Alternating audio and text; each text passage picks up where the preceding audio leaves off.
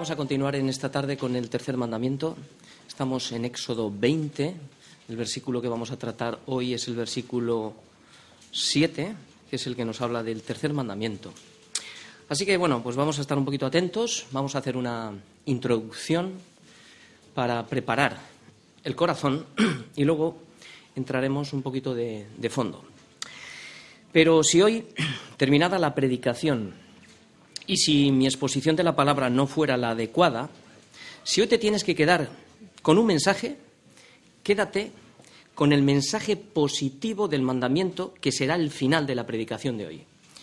Cuando Jesús expuso la ley en el Sermón del Monte en Mateo, él continuamente decía, oísteis que fue dicho, pero yo os digo, este es el mensaje, esto es lo positivo, esto es lo que quiero que en esta tarde te quedes, lo que él dijo. Aunque daremos ejemplos de lo negativo, mi enfoque será en, lo positivo. Porque si nos enfocamos en lo positivo, que es honrar y santificar su nombre, será suficiente. El resto de las cosas van a ser añadidas. Sus mandamientos para nosotros no van a ser una carga pesada, sino que se van a convertir en un deleite en nuestras vidas. Por tanto, el objetivo de hoy para nosotros es preparar el corazón para santificar el nombre de Dios. Esto es lo práctico, esto es lo que nosotros tenemos que aprender en el día de hoy. Que tu vida y la mía santifique el nombre de Dios en nuestros corazones. ¿Y cómo vamos a preparar el corazón si no es renovando nuestro entendimiento a través de la exposición de la palabra de Dios? ¿Cómo estaremos preparados si no somos diligentes para oír con atención, de modo que la palabra produzca en nosotros el querer obedecer como así el hacer? Si no estamos expuestos a la palabra con la intención, intención de honrar a Dios con nuestra vida, si no tenemos una relación estrecha, una relación íntima, diaria, cada día con el Señor en nuestro corazón, si no estamos unidos a Cristo, nadaremos todos por una superficie y no veremos el fondo del mar donde se encuentra la perla preciosa. Navegaremos por encima de la escritura y no veremos a Cristo en ella. Porque toda la escritura da testimonio del nombre de Cristo. Toda la escritura habla de cuán grande es su nombre en toda la tierra. Y esto es lo que nos tenemos que maravillar. Algunos piensan que la palabra es dura, pero no es ni dura ni gravosa. Pero se hace dura cuando se hace dura, cuando solo me quedo con la parte negativa de los mandamientos. No hagas, no hagas. Es cuando esto se convierte en nuestra vida en una carga pesada y en una carga gravosa. Y esta es la parte que toman las religiones, los legalistas. Es donde se forma la religión, o sea, hacer obras en nuestra carne para merecer el favor de Dios. Y no es así. La escritura dice claramente que el favor de Dios ni se compra ni se vende, se recibe como un regalo inmerecido. Y esto es gracia. Por tanto, la ley, lo que tenemos que ver, que la ley es espiritual. Y como es espiritual, va dirigida directamente al corazón. Y al ser espiritual y dirigida al corazón, va dirigida como una espada de doble filo que tiene la intención de partir el alma, las coyunturas y los tuétanos para discernir los pensamientos y las intenciones que hay en nuestro corazón. Ese es el efecto que la palabra produce en nuestra vida. Por eso el Espíritu Santo actúa juntamente con la palabra de Dios como una espada. ¿Para qué? Para convencernos de nuestro pecado y limpiarnos de todas nuestras maldades. Esto es lo que hace la palabra.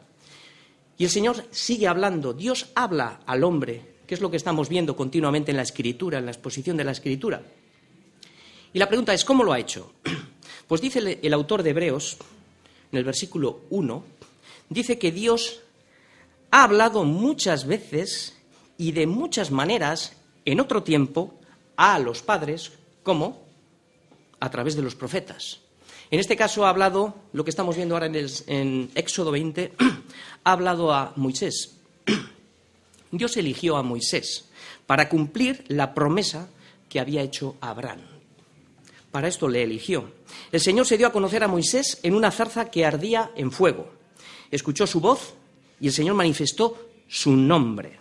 y le mandó sacar a su pueblo de la esclavitud de Egipto. Una vez rescatados al pueblo, los condujo hasta el monte Sinaí y allí habló Dios todas estas palabras diciendo. Y aquí es donde empieza, aquí es donde empieza el decálogo de los diez mandamientos, que lo único que muestran es la naturaleza y el carácter de un Dios que es santo, poderoso, soberano, inmutable, que cumple sus promesas. Por tanto, el decálogo ¿qué es? Es la revelación de su voluntad para nosotros hoy, para nuestra vida. Y te adelanto que la voluntad del, Señor para nuestra vida, debido al efecto del pecado que produjo en nosotros, es la santificación de nuestras almas. El Señor quiere restaurar tu vida, quiere restaurar la mía, desde dentro del corazón. Dios nos había dado antes ya su ley, la había puesto, la había escrito ya en nuestros corazones, pero cuando el hombre inclinó su oído para escuchar la voz la voz que no era de Dios, entonces ¿qué pasó? Que cruzó la roja, o sea, perdón, la línea roja, transgrediendo el, el mandamiento que lo que decía y lo que advertía es que la paga del pecado es la muerte. Y esta es la enfermedad que todo el mundo padece hoy en día. Ahora entendemos que la ley fue dada para nuestro bien, para el conocimiento del pecado, de otra manera, ¿cómo conoceríamos que codiciar es pecado si la ley no dijera que es pecado? No lo sabríamos de otra manera. Por eso, y también la ley nos ha sido dada para que el hombre entienda las preguntas que voy a hacer ahora. ¿Quién es Dios? Pues Dios es la manifestación de todos sus, sus atributos. ¿Quién soy yo? Pues un pecador perdido y miserable. ¿Dónde estoy? Lejos y esclavo del pecado en la tierra de Egipto, era donde estábamos. ¿Cuál es ahora mi condición? Pues destituidos totalmente de la gloria de Dios. ¿Y qué es lo que el Señor quiere ahora en nosotros? Pues quiere restaurar la imagen y la semejanza con la que fui creado para darle la gloria a Dios. Y por, y por causa del pecado se desfiguró. ¿Y cómo lo va a hacer? ¿Cómo lo va a hacer?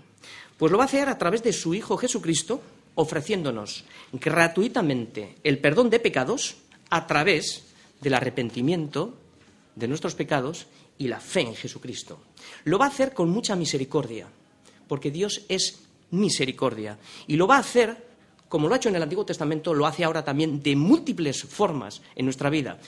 Y es lo que tenemos que centrar nuestra atención de qué manera nos está hablando el Señor ahora mismo. Pues mira, no lo está haciendo a través, no lo está haciendo a través de la iglesia, de la reunión unos con otros. Lo está haciendo cada domingo, domingo tras domingo en la predicación. Lo está haciendo en los estudios personales que nosotros tenemos con el Señor.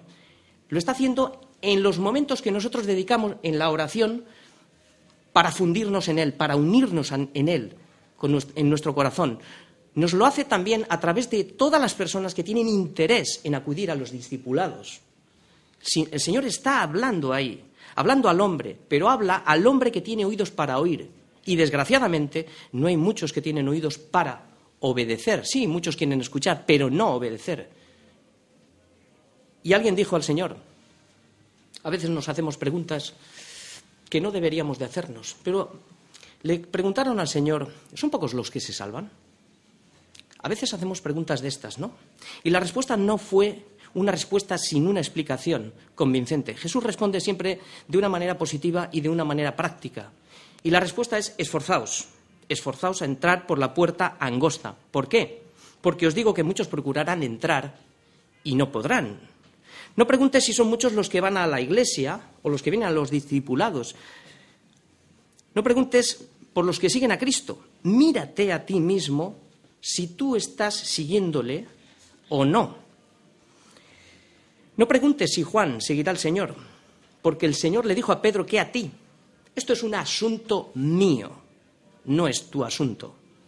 Eso no es tu problema, Pedro, pero tú sí eres tu problema. Más bien cuídate de, ti mismo y de la palabra que te ha sido dada. Utiliza la palabra con precisión en tu vida, ¿no? Céntrate en lo positivo, en el propósito del mandamiento, y sígueme tú, dijo el Señor a Pedro. Esto es para nosotros. Muy bien, Esto es parte de la introducción. Vamos a leer ahora desde el versículo 1 para que recojamos desde, desde atrás y ampliemos hasta el versículo 7. Del 1 al 7 vamos a leer todos los versículos en Éxodo 20. Dice así. Y habló Dios todas estas palabras diciendo, Yo soy Yahvé tu Dios, que te saqué de la tierra de Egipto de casa de servidumbre. No tendrás dioses ajenos delante de mí. Ese es el primer mandamiento. El segundo mandamiento es este. No te harás imagen ni ninguna semejanza de lo que está arriba en el cielo, ni abajo en la tierra, ni en las aguas de debajo de la tierra. No te inclinarás a ellas ni las honrarás, porque yo soy Yahvé tu Dios, fuerte, celoso, que visito la maldad de los padres sobre los hijos hasta la tercera y cuarta generación de los que me aborrecen, y hago misericordia a millares a los que me aman y guardan mis mandamientos. Y ahora viene el tercer mandamiento, que es el del día de hoy. No tomarás el nombre de Yahvé tu Dios en vano, porque no dará por inocente Yahvé al que tomare su nombre en vano. Muy bien. Hasta ahora hemos visto dos mandamientos. El primero, Dios se muestra en primera persona como el único Dios verdadero, dejando claro que no hay dioses fuera de él. Formarse cualquier, cualquier otro Dios, formarse un ídolo que sustituya al único Dios verdadero, se constituye automáticamente enemigo de Dios. El segundo mandamiento, Dios se muestra de nuevo en primera persona diciendo quién es Él para que no nos hagamos una imagen falsa y terminemos atribuyendo toda su gloria y honra a los ídolos que nosotros nos hemos podido formar en nuestro corazón. El tercer mandamiento se muestra el Señor en tercera persona, advirtiendo que no dará por inocente aquel que tomare su nombre en vano. Este mandamiento se concentra en que nuestra vida y todas las palabras que salen de nuestra boca reflejen su gloria y excelencia. El esquema que vamos a ver en el día de hoy va a ser el siguiente. Vamos a ver este, este, versículo, lo vamos a ver en cuatro partes. La primera va a ser, vamos a ver la naturaleza y el carácter de Dios revelado en su nombre. La segunda parte que vamos a ver es la parte negativa, el mal uso que hacemos de su nombre. La tercera parte que vamos a ver, vamos a ver la advertencia que hay en este mandamiento. Y la cuarta parte, que esto va a ser el refrigerio para nosotros y en lo que nos debemos de quedar hoy, es la parte positiva, la parte práctica del mandamiento. Nuestro título de hoy es nuestro enfoque en lo positivo y lo he titulado así, el valor de su nombre. Tercer mandamiento, Éxodo 27. Y vamos ahora a ver la primera parte del mandamiento. La naturaleza y el carácter de Dios revelado en su nombre. Vamos a hablar ahora del nombre. El nombre de Yahvé fue utilizado varias veces por Abraham, pero la primera vez que Dios se da a conocer a través de su nombre lo hace en Éxodo 3. Los versículos que vamos a estar viendo van a ser desde el 13 al 15, en un día muy caluroso. Moisés vio una zarza ardiendo. No le llamó la atención que ardía, porque el fuego abrasador del sol podía hacer cualquier cosa, podía hacer arder cualquier arbusto. Lo que le llamó la atención a Moisés es que la zarza ardía, pero no se consumía. Esto fue lo que le llamó la atención. Moisés fue escogido como líder para llevar a su pueblo, para sacar a su pueblo de la tierra de Egipto. Pero ante el llamado que Dios le había hecho a Moisés, Moisés retrocede poniendo excusas y le dijo a Dios, he aquí que llego yo a los hijos de Israel y les digo, el Dios de vuestros padres me ha enviado a vosotros. Si ellos me preguntaren cuál es su nombre, ¿qué les responderé? Respondió Moisés, respondió, perdón, Dios a Moisés diciendo en el versículo 14 de Éxodo 3, yo soy el que soy. Y dijo, Así dirás a los hijos de los hombres, yo soy, me ha enviado a vosotros. La primera enseñanza que nos muestran estas palabras es que Dios es el que es. Dios es absolutamente.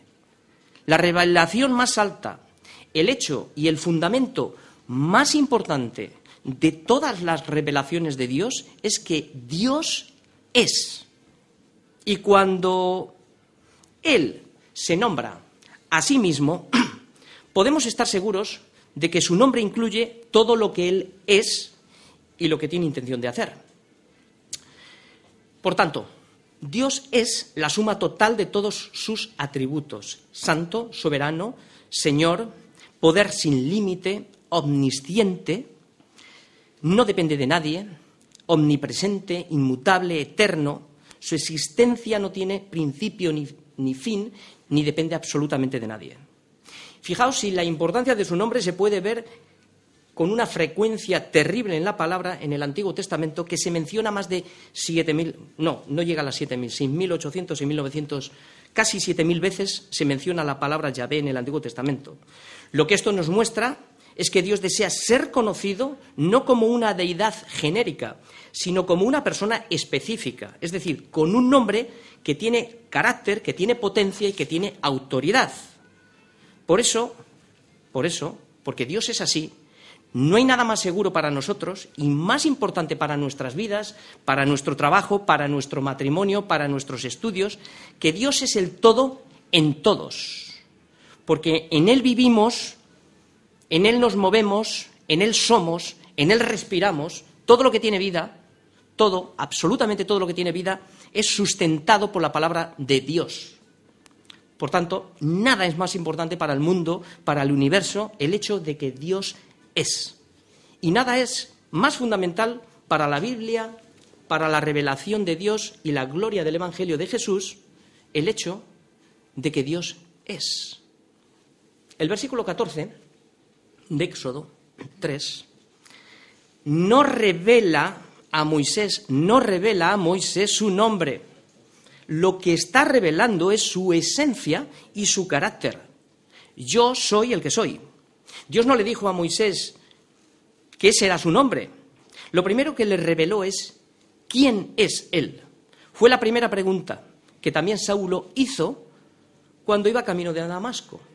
¿Quién eres, Señor? La respuesta primero fue yo soy. Y después vino el nombre. Yo soy Jesús, a quien tú persigues. Yo soy es la esencia y es el carácter de lo que Él es. Jesús es el nombre, es el carácter, es la autoridad. Y después te revelo quién eres tú. Tú eres un pecador que me estás persiguiendo. Te revelo quién eres. Te revelo el pecado que hay en ti. ¿Por qué me persigues? Por tanto, antes de que Moisés conociera su nombre, antes de que conociera cómo te llamas, primero debía de saber quién es él antes de conocer su nombre. Y es que no te puedes presentar delante de nadie representando el nombre de alguien de quien no sabes quién es. Si realmente no conoces a ese alguien. Moisés más o menos le está diciendo, no te preocupes tanto por mi nombre. Primero debes de saber quién soy yo, primero. Y luego puedes pronunciar de parte de quién eres enviado, porque Egipto estaba lleno de muchos dioses. Y es verdad, es que nosotros no podemos predicar de, alguien que no conocemos. No podemos predicar de un Cristo, de un Salvador, de un Señor que realmente no tenemos una comunión con Él. Si no le conocemos, ¿de qué vamos a hablar? No podemos hablar. Necesitamos saber quién es Él. Yo soy el que soy. Es como si Dios dijera, Moisés, primero, asómbrate, sorpréndete. Primero, yo. Yo soy el que soy. Antes de que conozcas mi nombre, primero debes de saber quién soy yo. Y lo primero es que yo soy el que soy, yo soy absolutamente. Eso es lo primero que debes de saber. ¿Y cómo vamos nosotros, cómo vamos a obedecer? ¿Cómo vamos a honrar, a valorar su nombre? ¿Cómo vamos a temer su nombre en nosotros si no sabemos quién es Él? Aquí están todos los problemas. La ignorancia. Cuando Jesús decía, ignoráis las escrituras y el poder de Dios. Lo primero es que yo, que yo soy el que soy, dice el Señor. Yo soy absolutamente, y eso es lo primero que debes de saber. Y después de revelarle a Moisés quién es él, carácter, autoridad, su esencia, finalmente en el versículo 15, Dios aquí ahora revela su nombre. Además dijo Dios a Moisés, así dirás a los hijos de Israel, Yahvé, el Dios de vuestros padres, el Dios de Abraham, el Dios de Isaac, el Dios de Jacob, me ha enviado a vosotros. Este es mi nombre para siempre, con el que se me recordará por todos los siglos. Vamos a ver la segunda parte del esquema. Es la parte negativa, el mal uso que nosotros hacemos de su nombre. Y, atención, menospreciar su palabra, menospreciar su palabra es menospreciar su nombre. Voy a poner un ejemplo bíblico para que nos centremos mejor en qué significa menospreciar su nombre. Dios había dicho a Saúl que destruyera todo lo que tiene Amelec y no dejara nada. Sin embargo, no obedeció a la orden completa, como se le había dicho. En vez de exterminarlo todo, dejó una parte. ¿Por qué? Porque temió al pueblo más que a Dios. Y entonces llegó la voz de Dios a través del profeta Samuel y le dijo, ¿se complace Yahvé tanto de los holocaustos y las víctimas como que se obedezca a las palabras de Yahvé? ¿Se complace el Señor de que vengas todos los días a la iglesia o que hagamos muchas obras? ¿Se complace mucho el Señor? ¿O ciertamente el obedecer? Ciertamente el obedecer es mejor que los sacrificios y el prestar atención que la grosura de los carneros. Por tanto, aquí lo que estamos viendo es el menosprecio a la palabra del Señor. Es una falta de reverencia, es una falta de temor a su nombre. Cualquier intento de justificar la desobediencia con obras piadosas, como estaba haciendo, pero mira, hemos cogido todos estos animales para, para, para hacer un sacrificio. No le había pedido eso. No se complacía de los sacrificios, se complace de que le obedezcamos. Estas obras piadosas eh, son justificaciones, pero, no nos, pero sin un arrepentimiento de pecado, sin un arrepentimiento de pecado, es un menosprecio a su nombre. Y nosotros, pues no sé, creo que menospreciamos su palabra a través de nuestros hechos en nuestras vidas. Por ejemplo, la queja es un menosprecio a su nombre. La murmuración menosprecia su nombre. Vivir no dando gracias a Dios, no tener un corazón agradecido en nuestras vidas es menospreciar su nombre. Priorizar cualquier tema, actividad en nuestra vida, trabajo, estudios, sea lo que sea, por encima del Señor, esto es menospreciar su nombre.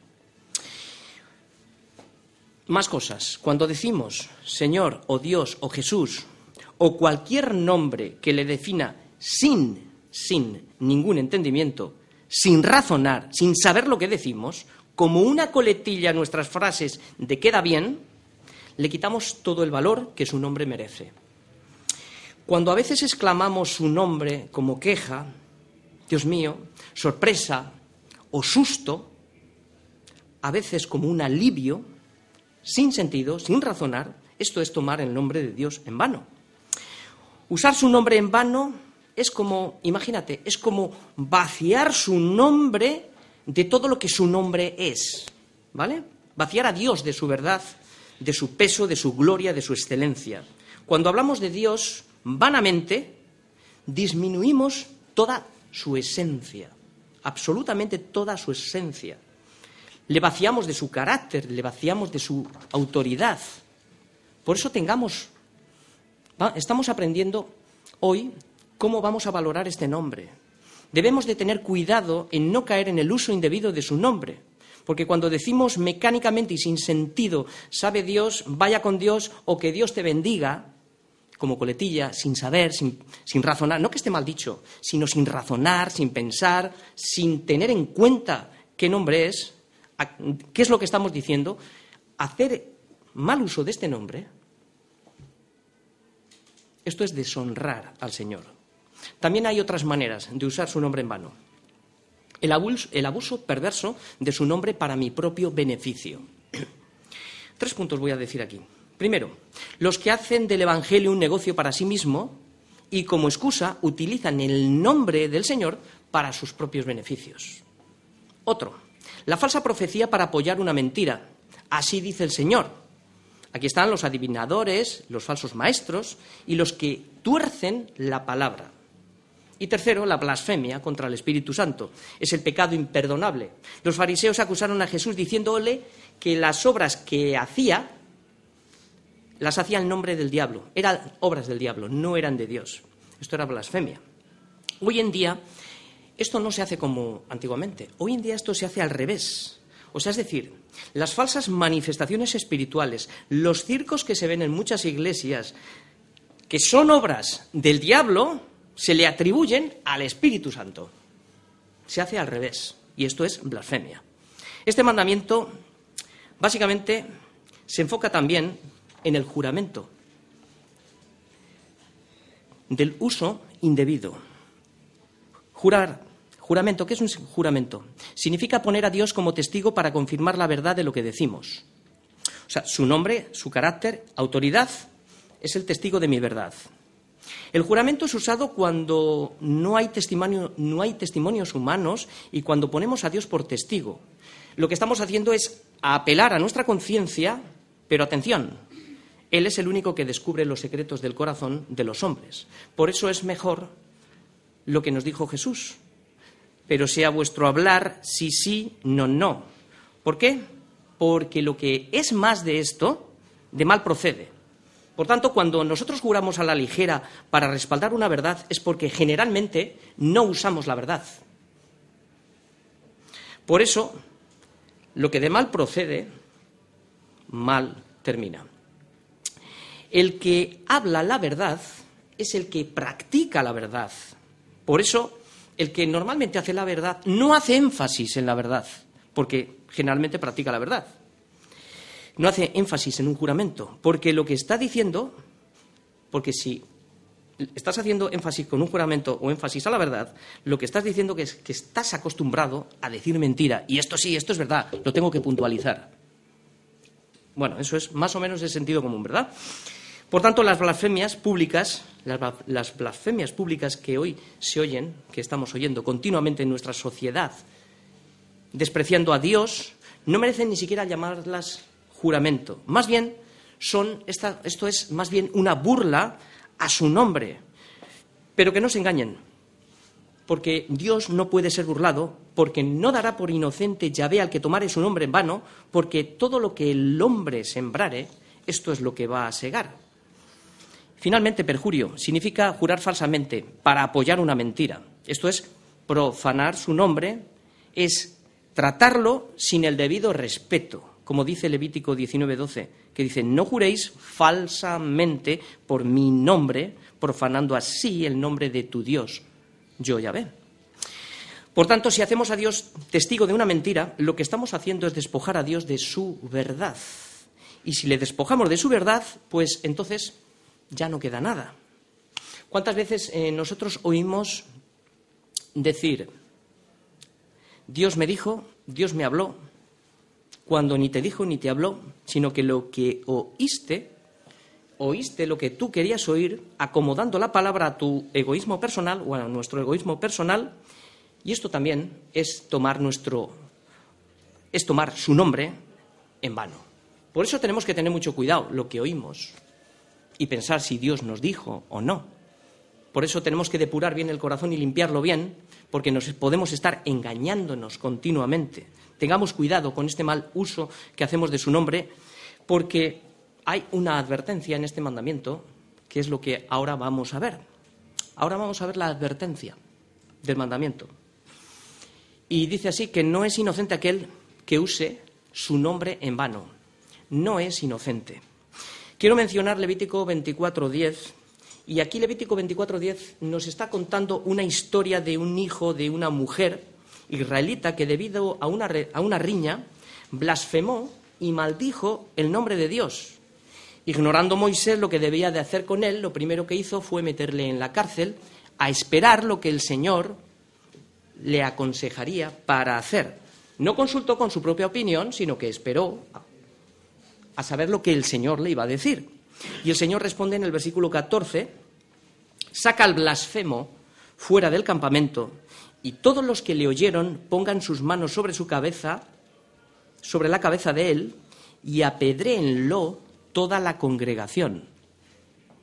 Qué fuerte, ¿verdad? Nos parece fuerte. Pues este hecho es un adelanto de lo que Dios hará en el juicio final a los que blasfeman su nombre contra él. Porque no tendrá por inocente, dice este versículo, aquel que tome su nombre en vano. Probablemente este mismo versículo fue el que los judíos usaron contra Jesús, acusándole de blasfemia delante de Pilato en Juan 19, 7.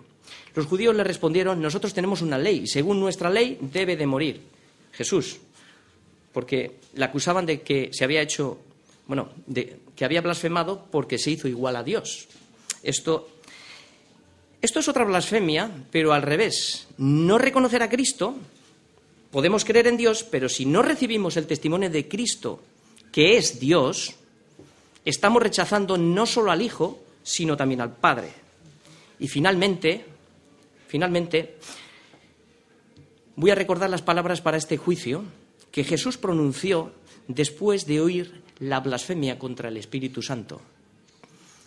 Dice, mas yo os digo que de toda palabra ociosa, es decir, toda palabra inútil, toda palabra vacía que hablen los hombres, de ella darán cuenta en el día de juicio.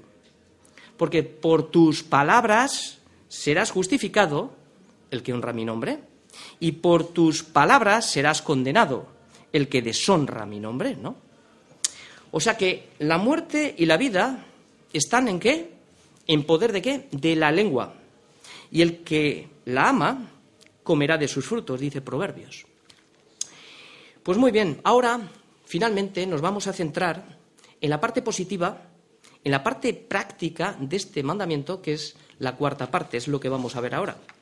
Como todos sabemos, los mandamientos tienen una parte negativa, la prohibición, pero también tienen una parte positiva, es decir, que cuando el Señor manda no tomarás mi nombre en vano, automáticamente no nos podemos quedar ahí automáticamente lo que nos está diciendo eh, es que hagamos la parte contraria.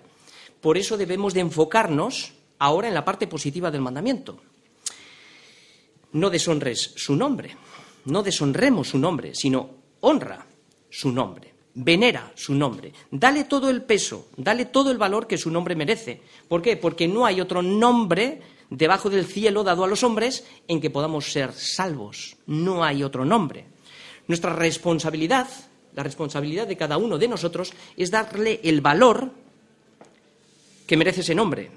Para nosotros, si hemos entendido, para nosotros debiera de ser esto un privilegio, un deleite, exaltar, honrar y venerar el nombre del Señor. Para explicar este punto voy a centrarme en la primera petición de la oración que Jesús enseñó a sus discípulos como la parte práctica para nosotros del trato que debemos de darle al nombre del Señor. Y la primera petición que hemos visto además recientemente en nuestros discipulados, eh, algunos ya lo tienen muy reciente porque lo hemos estado viendo, Jesús nos enseña en la oración modelo la primera petición que dice santificado sea tu nombre. Esto es Mateo 6.9. Esta petición es la parte positiva del mandamiento de, si es la parte positiva del mandamiento y es la primera petición en la oración modelo de Jesús. Y ahora la pregunta es, ¿qué significa santificar su nombre en nuestra vida? Pues mira, la palabra santificar significa consagrar, venerar, poner aparte. Jesús lo que nos pide es que oremos así, santificado sea tu nombre. Santificar su nombre es hacer santo, tratarle como santo. O sea, que cuando Dios nos santifica a nosotros, significa que nos hace santos. Pero cuando nosotros santificamos a Dios significa que le tratamos a Él. O sea, cuando pedimos que sea santificado, le tratamos como santo. Y esto lo que nos enseña es a orar pidiendo a Él que su nombre sea tratado como santo. Es lo que nos está pidiendo, que tratemos su nombre como santo. Y ahora la pregunta es, ¿cómo hará Dios que su nombre sea tratado como santo? Pues mira, para responder a esta pregunta voy a dar cuatro ejemplos de las Escrituras donde se mencionan en relación a Dios las palabras santificar, consagrar o tratar como santo. Y cada una de estas palabras nos va a dar una idea de lo que significa santificar el nombre de Dios. Van a ser ejemplos prácticos para nuestra vida, para que los pongamos en, en práctica. Números 20:12. Primero, sucedió, mira, Sucedió que mientras la gente de Israel deambulaba por el desierto, llegó un momento que la gente tenía sed, no tenía sed y se quejó. se quejó contra Moisés. Y dijo Dios a Moisés que golpeara la peña para conseguir agua para el pueblo. Pero Moisés tenía un espíritu amargo y lo que hizo fue golpear dos veces la roca con su vara. El agua vino, ¿sí? Pero también vinieron las palabras duras del Señor hacia Moisés y le dijo, por cuanto no, fijaos, ¿eh? por cuanto no creíste, no creíste en mí para santificarme delante de los hijos de Israel, por tanto, no meterás esta congregación en la tierra que les he dado. O sea, no has creído en mí, no has creído en mi palabra, no has creído en mi nombre, no me has tratado como santo. Estas palabras lo que nos enseñan es que no creer a Dios, lo que estamos diciendo es que Dios es un mentiroso. ¿Sí? No lo decimos con nuestra boca, pero cuando no creemos lo que el Señor nos dice y cuando y cuando no creemos, cuando no estamos obedeciendo lo que nos está diciendo, le estamos llamando, prácticamente le estamos llamando mentiroso. Dios no es santificado cuando no confío en su palabra. Lo que le dice a Moisés es que es que has dado, le está diciendo a Moisés que has dado un mal testimonio de mi nombre por culpa de tu incredulidad al pueblo, incredulidad de corazón. Esto es lo que está diciendo. Primera de Juan dice que el, que cree en el Hijo de Dios tiene el testimonio en sí mismo, pero el que no cree a Dios le ha hecho mentiroso. ¿Por qué? Porque no ha creído el testimonio que Dios ha dado acerca de su Hijo. O sea, esto es lo contrario de cómo, de cómo debemos de tratar como santo. Santificado sea tu nombre, significa que sea creída tu palabra. Santificar su nombre es creer a Dios, es honrar su nombre. ¿Qué es lo que estamos eh, viendo hoy todo el día? ¿Cómo honrar su nombre? Isaías dice, no, no vayáis, bueno, si queréis ir podéis ir. Isaías 8, 12, 13. No llaméis conspiración a todas las cosas que este pueblo llama conspiración, ni temáis a lo que ellos teman, ni tengáis miedo. Llave de los ejércitos, a él santificad sea vuestro amor y sea vuestro miedo. O sea, lo que el Señor está haciendo aquí, el Señor le habla a Isaías y le advierte de que no se vuelva como la gente de Israel. No digáis, es conspiración todo lo que este pueblo llama conspiración. Ni temáis lo que ellos temen, ni os aterroricéis. Al Señor de los ejércitos es a quien debéis de temer y de tener por santo. Sea Él vuestro temor. Por tanto, santificar el nombre de Dios es temer a Dios. Si no tememos lo que Dios dice en su palabra, estamos usando mal su nombre. Por eso no tengas miedo, no tengamos miedo por la pérdida de cualquier cosa en nuestra vida cuando está en juego el prestigio de su nombre. Mejor tengamos miedo cuando decidamos oponernos a su voluntad. Así que cuando oramos, santificado sea tu nombre, lo que queremos decir, Señor, haz que tu nombre sea temido en mi vida. Eso es honrar el nombre de Dios. El tercer texto que trae luz y significado para santificar este nombre es Levítico 22 del 31 al 33 que dice, guardad pues mis mandamientos y cumplidlos. Yo ya ve, no profanéis mi santo nombre para que yo sea glorificado en medio de los hijos de Israel. Por tanto, santificar el nombre de Dios cuando lo pedimos, lo que estamos es deseando obedecer su palabra y al revés, profanamos su nombre cuando practicamos la desobediencia. Así que cuando oramos, Padre, santifica tu nombre, significa pedirle que yo obedezca sus mandamientos. Esto es honrar, venerar y levantar su nombre. Y finalmente, el último texto para ilustrar es Levítico 10:13, que dice, dijo Moisés a Aarón, esto es lo que habló Yahvé diciendo, en los que a mí se acercan me santificaré y en presencia de todo el pueblo seré glorificado. Y Aarón cayó. Este versículo lo que nos enseña es que cuando oramos pidiendo santificar su nombre, que es lo que estamos pidiendo en el día de hoy, para poner en práctica el honrar y valorar su nombre, lo que estamos también pidiendo es que su nombre sea glorificado. Por tanto, Dios se muestra a sí mismo como santo y ser glorificado es prácticamente lo mismo. Así que cuando oramos, santificado sea tu nombre, también lo que queremos decir es glorificado sea tu nombre, que tu nombre reciba toda la gloria que se merece. Resumen de estos cuatro puntos. Lo que quiere decir esta petición para nuestras vidas es que produzca el Señor fe en mí, para que yo crea su palabra. Pedimos que su nombre sea santificado para que yo tema su nombre, de manera que esto produzca obediencia en mí y para que glorifique su nombre, dándole cómo, cómo glorifico su nombre, dándole todo el, todo el reconocimiento, todo el peso, todo el valor y toda la honra debida a su nombre. Esto es glorificar su nombre. Termino. Comenzaba la predicación recordando la primera parte del versículo 1 de Hebreos. Como Dios había hablado muchas veces de muchas formas y de muchas maneras a los padres en otro tiempo. Pero ahora, en la segunda parte de este versículo, lo que nos dice es con lo que quiero cerrar. Y en estos postreros días nos ha hablado por el Hijo. El Señor nos ha mostrado su nombre a través de su Hijo. Él lo ha dado a conocer. Jesús le dice al Padre en la oración de Juan 17:6, he manifestado tu nombre a los hombres que del mundo me diste.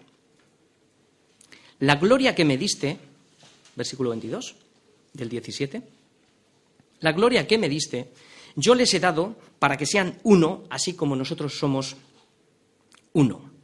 Ahora, y esto atención, pongamos atención aquí, ahora la responsabilidad de manifestar este nombre al mundo recae sobre los hombres que del mundo me diste. Aquí estamos todos. La Iglesia es la responsable de manifestar el nombre de Cristo al mundo, de darle el peso, el valor y la honra a su nombre. Esta es nuestra responsabilidad. La pregunta es, ¿cómo estamos honrando su nombre en nuestra vida? ¿Nuestros hechos dan testimonio de Cristo? ¿Elevan su nombre? ¿Nuestra forma de hablar, nuestra forma de vestir, todo lo que hacemos si comemos, si bebemos o hacemos cualquier otra cosa, todo eso que hacemos reverencia a la imagen de su nombre en nuestra vida, damos testimonio de la verdad. Debemos de hacerlo, porque lo debemos de hacer para la gloria de su nombre, para reflejar a Cristo en nuestros corazones, porque dice el Señor que nosotros somos la luz del mundo y una ciudad sentada sobre un monte no se puede esconder. Somos la luz del mundo. Ni se enciende una luz y se pone debajo de un almuz, sino sobre el candelero y alumbra a todos los que están en casa. Pues así alumbre vuestra luz delante de los hombres, para que viendo vuestras buenas obras glorifiquen a vuestro Padre que está en los cielos, honrando y valorando su nombre.